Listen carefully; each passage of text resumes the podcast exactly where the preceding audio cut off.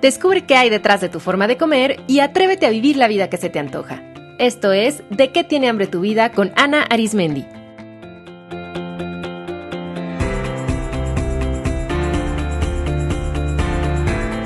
Este es el episodio 127, Miedo a ser vista.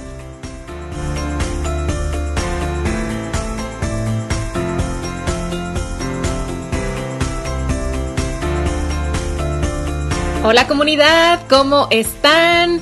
Qué alegría compartir un nuevo episodio con todos ustedes.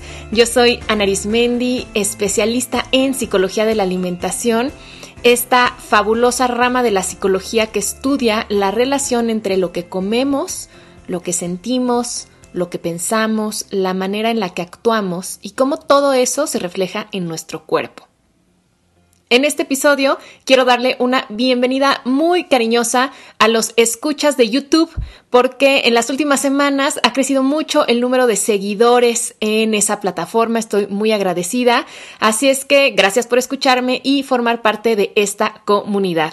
Y recuerden que hay muchas alternativas para que escuchen este contenido dependiendo que sea más cómodo para ustedes. Pueden hacerlo directo desde mi página ingresando a de qué tiene hambre tu vida.com diagonal podcast o a través de plataformas como YouTube o SoundCloud o si quieren escuchar sin necesidad de estar conectados a Internet, pueden descargar de manera gratuita en su teléfono o tablet alguna de las siguientes aplicaciones.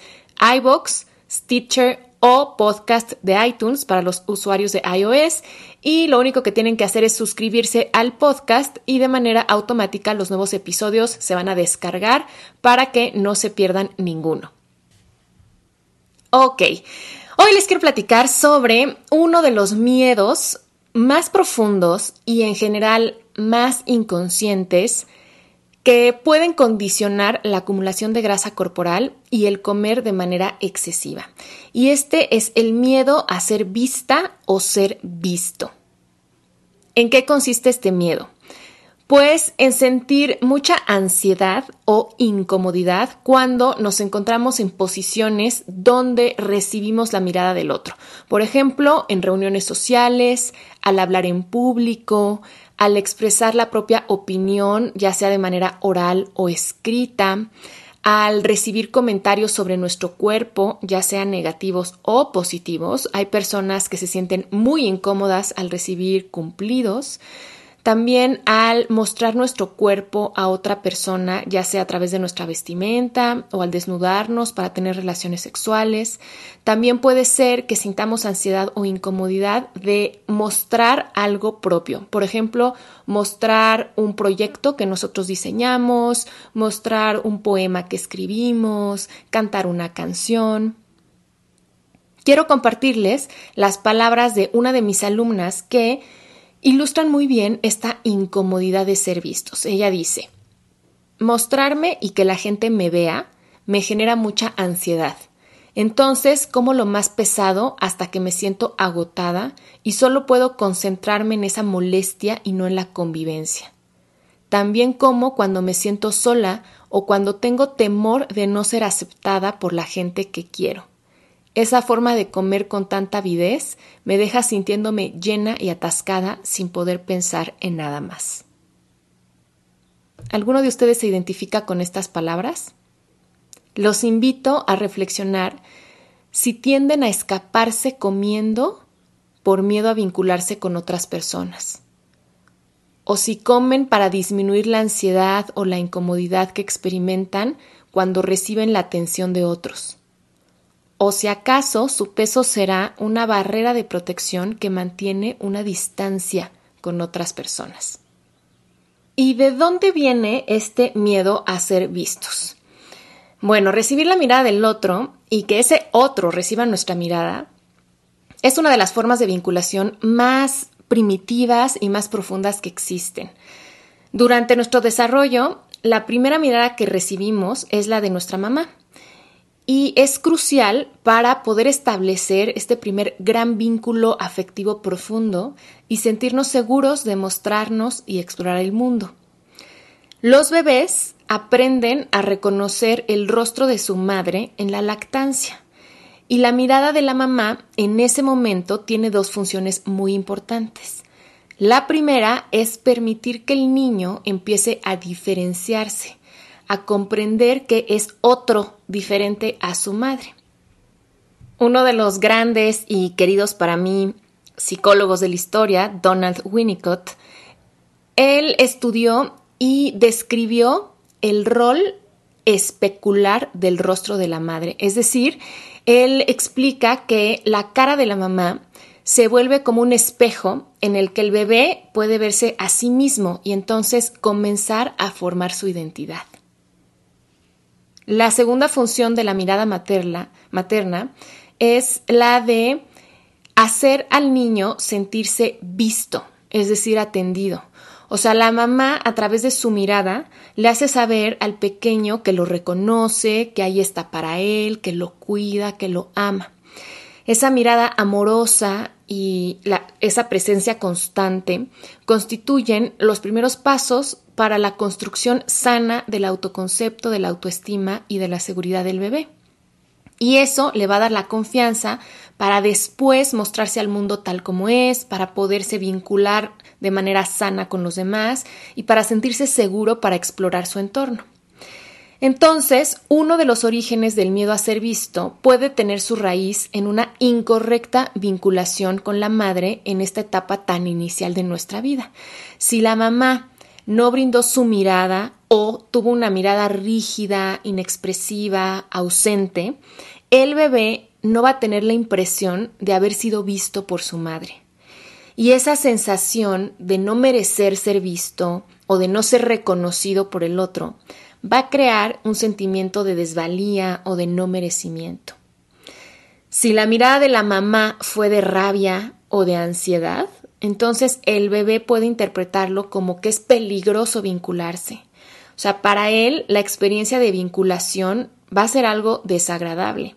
Y entonces le va a generar también ansiedad, miedo, angustia y por lo tanto va a aprender que es peligroso vincularse con otros.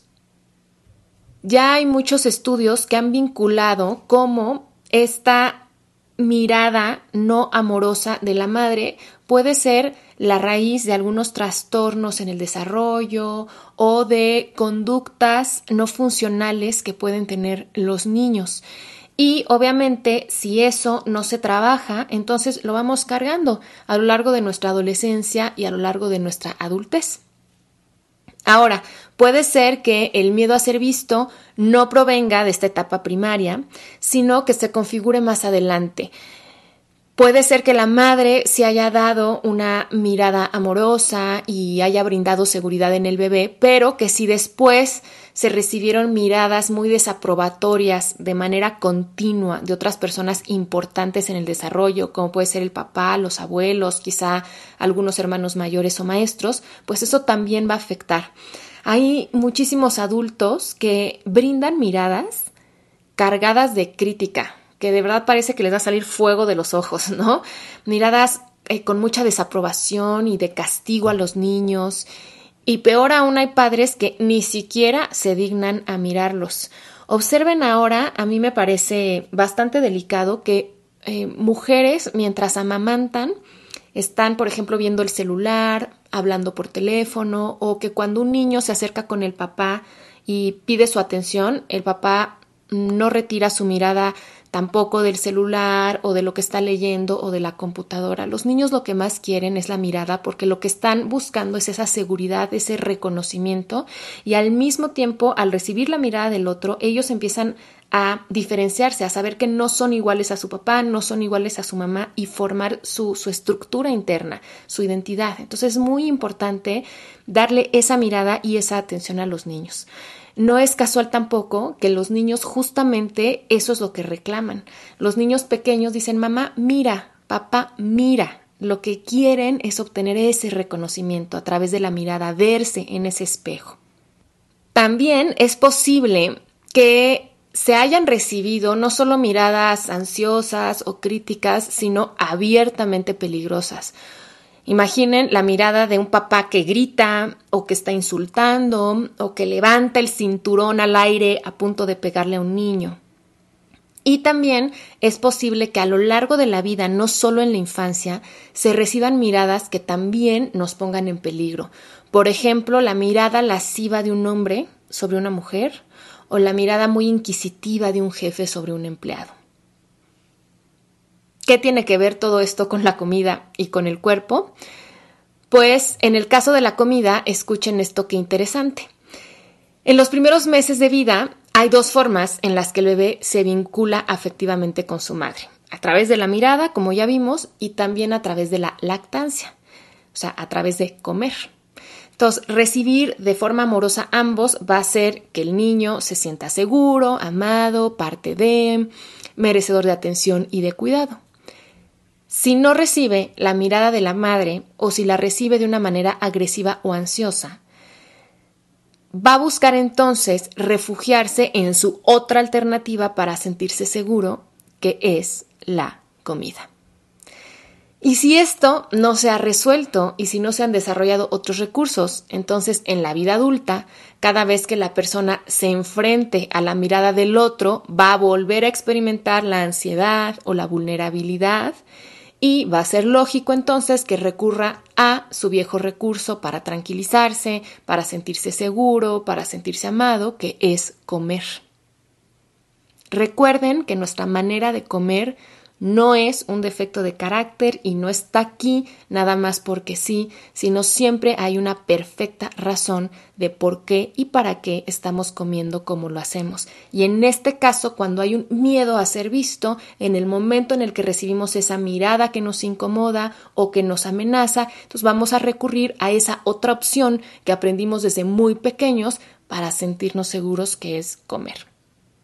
Ahora recuerden que en la vida adulta ya no nos victimizamos, ya no es que, claro, mi mamá nunca me dio de comer, me dejó con una muchacha que me atendía, o claro, mi mamá siempre estaba muy ansiosa y de malas y sufrió durante la lactancia, o claro, mi padre siempre me regañaba o nunca me volvió a ver y nunca me atendió.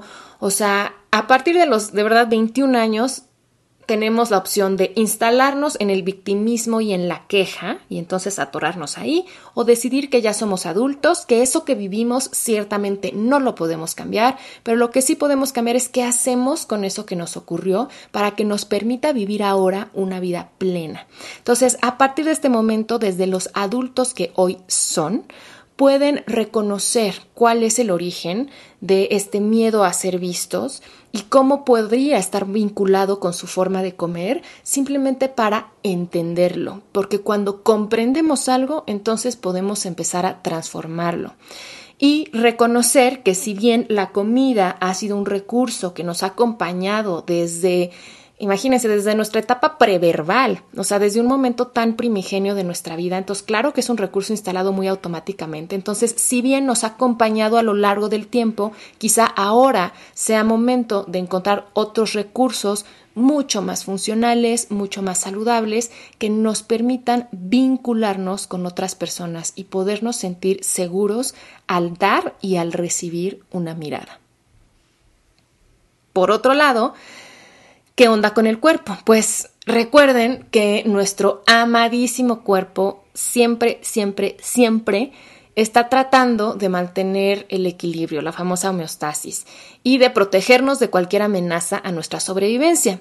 Entonces, como vivimos en una sociedad y tenemos que estar conviviendo constantemente con otras personas, si esa interacción nos hace sentir en peligro, nuestro cuerpo puede activar mecanismos para protegernos, siendo uno de ellos el almacenamiento de grasa porque de esa forma se pone una barrera, como una armadura, que literalmente evita la cercanía con el otro a fin de no ser lastimados. A este respecto, les sugiero escuchar o volver a escuchar el episodio 27 ya en los inicios del podcast, donde les hablé del miedo a estar delgada, que puede tener muchos factores de origen, pero lo vinculo ahora porque uno de ellos puede ser el miedo a ser vista. Existe la creencia en algunas personas, sobre todo mujeres, de que si llaman la atención del otro a través de su cuerpo, entonces se están poniendo en peligro. Esto es especialmente cierto para las personas que han vivido algún tipo de abuso sexual o de abuso físico, donde la mirada del otro y su cercanía han causado daño. Y entonces aumentar de peso y hacer un cuerpo grande puede ser una forma de mantener al otro pues a raya, ¿no? De tratar de ser menos deseables o atractivas y de proyectarnos grandes y fuertes. Se ha estudiado también como niños que vivieron mucha violencia física, que fueron golpeados, castigados, después pueden tener esta tendencia a querer un cuerpo grande porque han entendido que tener un cuerpo pequeño los puede poner en una posición vulnerable y entonces prefieren tener un cuerpo grande que proyecte seguridad y que les pueda dar la fuerza para defenderse o para pelear. Entonces vean cómo nuestro cuerpo puede estar activando estos mecanismos de defensa para protegernos de este miedo a ser vistos. Y nuevamente, igual que con la comida, hay que comprender que hubieron razones para que nuestro cuerpo actuara de esta manera, pero que así como decidió almacenar grasa por una razón, si esa razón desaparece, entonces ya no va a haber la necesidad de acumular grasa. Entonces, ahora, como los adultos que somos, debemos tomar la decisión de comprender por qué y para qué nuestro cuerpo ha tomado esta forma, para entonces poderlo resolver y decirle a nuestro cuerpo, querido cuerpo, gracias pero ahora yo ya no estoy en peligro o ahora yo puedo resolver ese peligro de otra manera, tengo otros recursos para defenderme, ahora me puedo hacer sentir segura de maneras mucho más funcionales y de maneras más reales a largo plazo. Ahora, el miedo a ser vista también puede causar bloqueos en otras áreas de la vida y en situaciones que no tengan que ver con la comida o con, eh, o con el cuerpo. Por ejemplo, hay personas a las que les ofrecen la oportunidad para presentar un proyecto de negocio y el miedo a exponerse hace que declinen la oferta y entonces pierdan esa oportunidad. O hay personas que cuando les ofrecen un puesto de mayor responsabilidad en su trabajo, o dicen que no, o lo asumen, pero les genera una ansiedad y entonces empiezan a cometer muchos errores o a enfermarse, porque inconscientemente prefieren la comodidad de estar como tras bambalinas, donde no sean el centro de atención. También el miedo a ser visto puede impedir que una persona comparta con el mundo sus ideas por el terror a ser rechazado y a recibir las críticas o los cumplidos de los demás. Entonces, así es como se pueden quedar pinturas, libros, piezas musicales, recetas, teorías, eh, técnicas, todas guardadas en un cajón por el miedo a, a mostrarme y a mostrar mi trabajo. También el miedo a ser visto puede impedir que las personas expresen sus sentimientos y sus pensamientos en el ambiente cotidiano quedándose siempre calladas, sin poder decir que no, accediendo a las peticiones del otro, aunque no les gusten o que vayan en su contra, ah, volviéndose muy como complacientes, pero habiendo de fondo siempre un gran resentimiento por no poder decir. Vean cómo literalmente con comida nos tragamos las palabras, nos tragamos las emociones. El miedo a ser visto también puede ocasionar eh, trastornos en la vida sexual y de pareja, porque puede obstaculizar eh, mostrar mi cuerpo y entregarme y, ponerme en esta vulnerabilidad que es la relación sexual y también el establecer una intimidad profunda, porque así como hay miedo a mostrar el cuerpo, también hay miedo a mostrar quién soy. Y obviamente el miedo a ser visto también puede impactar en la vida social, reduciendo las posibilidades de conocer a otras personas y de experimentar situaciones diferentes. Entonces, si se identifican con el miedo a ser vistas, no entren en pánico, porque ya saben que todo tiene solución y aquí les voy a compartir tres estrategias para ir trabajando este miedo. La primera es brindarse a ustedes mismas una mirada amorosa y confirmante.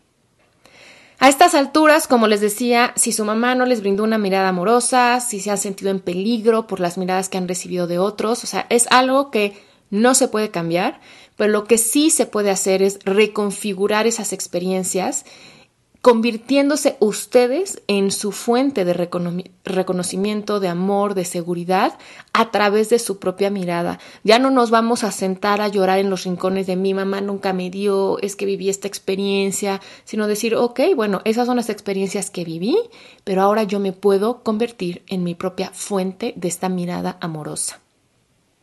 Por supuesto que en la infancia la mirada que más importa es la de nuestros padres, pero en la vida adulta la mirada más importante es la que nos brindamos a nosotros mismos. La mejor manera de cultivar una mirada amorosa y confirmante es haciendo ejercicios frente al espejo, donde se miren a los ojos y vayan descubriendo qué surge.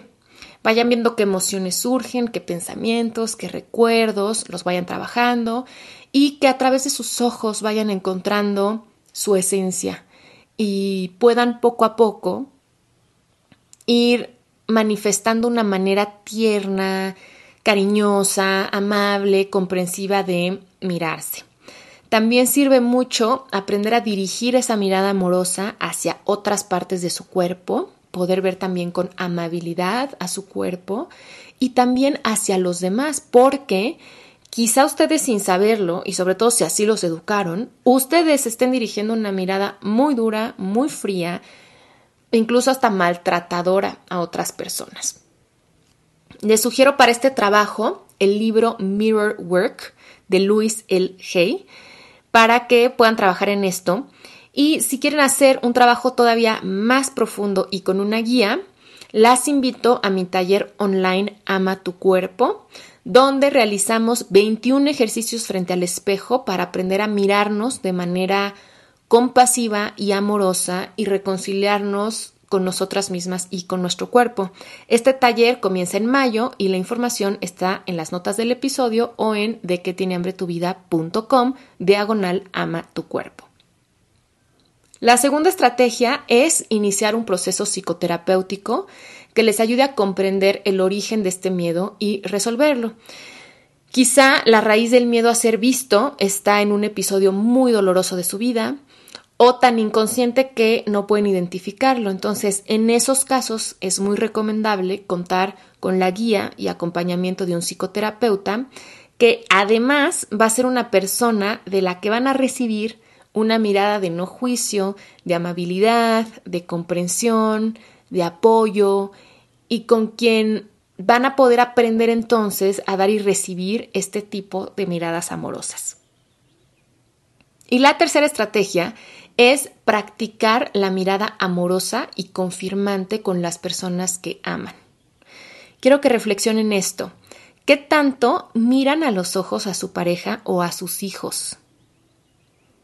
Comiencen practicando por periodos cortitos de tiempo, quizá al inicio sea solo un par de segundos en los que sostengan la mirada de forma amorosa de su pareja cuando están hablando o cuando hacen el amor o la de sus hijos cuando están hablando con ellos, cuando los abrazan, cuando los acurrucan. Y van a ver que si lo practican poco a poco van a aumentar como su ventana de tolerancia y esa mirada que le puedan dar a las personas que aman puede cambiar radicalmente su relación.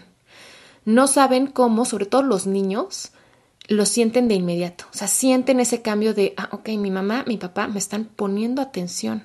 Sí me reconocen, sí están aquí conmigo. Y eso ayuda para fortalecer la autoestima de un niño enormemente. Y no se diga en la relación de pareja. El saber que tenemos la atención, pero además no es nada más la atención, es que a través de esa mirada saber que tenemos la comprensión, el apoyo, el amor incondicional del otro es muy, muy, muy sanador.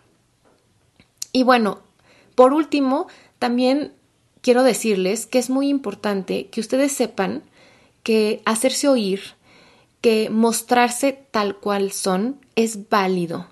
Y este mundo justamente lo que necesita es de personas que puedan mostrarse tal cual son, que sean auténticas, que vayan tras lo que les apasiona, que compartan lo que son de una manera generosa, porque eso es lo que va a aumentar el nivel de conciencia y va a aumentar la calidad de vida de todos. Entonces, aquello que piensan, aquello que sienten, eso es válido y tiene un lugar en este mundo para ser expresado.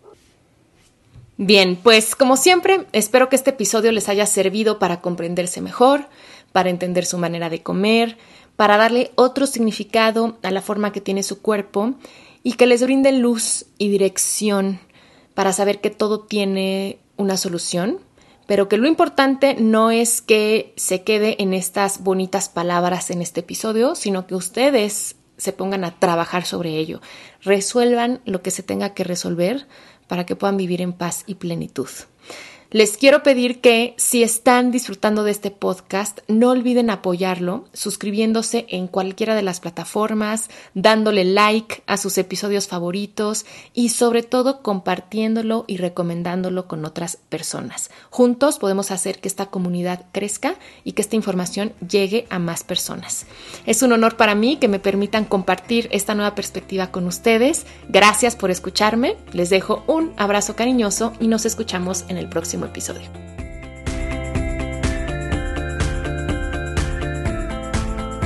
Esto fue De qué tiene hambre tu vida con Ana Arismendi. Para más información visita www.dequetienehambretuvida.com.